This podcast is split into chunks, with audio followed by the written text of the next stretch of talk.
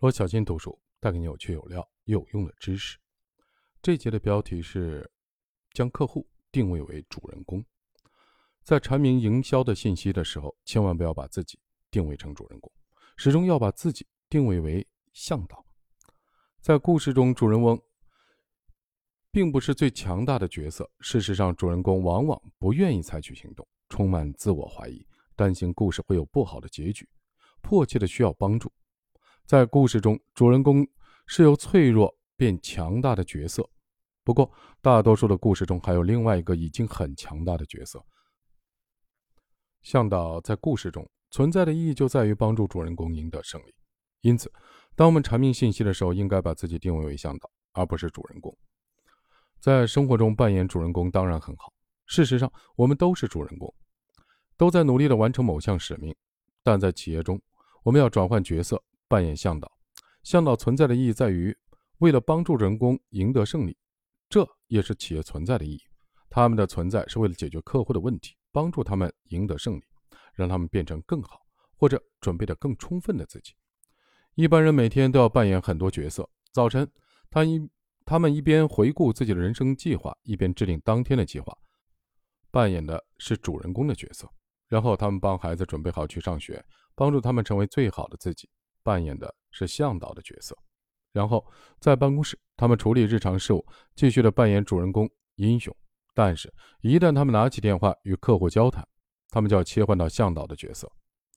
要想在生活中有所成就，你需要扮演主人公，但在与客户打交道的时候，永远都要扮演向导，而不是主人公。为什么？因为客户在寻找能够帮助他们赢得胜利的向导，他们不是在寻找另一个主人公。实际上，电影中我们最喜欢的一些角色都是向导。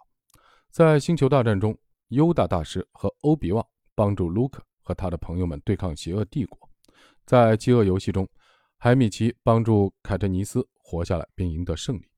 向导是故事中最强大的角色，因为他们已经克服了与主人公当前面临的同样的困难。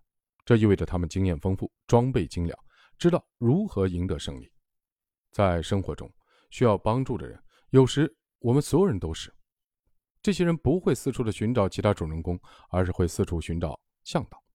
所以，如果一个品牌、产品或者领导者把自己定位为主人公，而不是向导，顾客通常会忽略他，去寻找下一个品牌、产品或领导者。把自己定位为主人公和定位为向导有什么区别？主人公讲述自己的故事，而向导了解主人公的故事，奉献自己，帮助他们赢得胜利。向导是强大的、自信的，知道如何打败别人。向导在旅途中为主人公出谋划策，将你的品牌、项目。或你自己定位为向导，人们就会追随你的向导。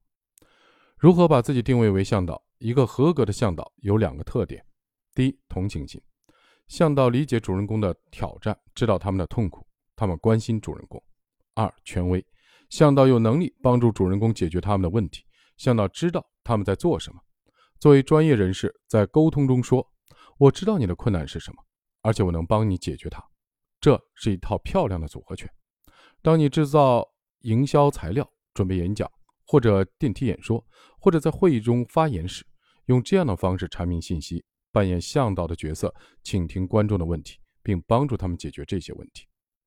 今天的提示是：在阐明营销信息时，将你自己、你的产品或品牌定位为向导，而不是主人公。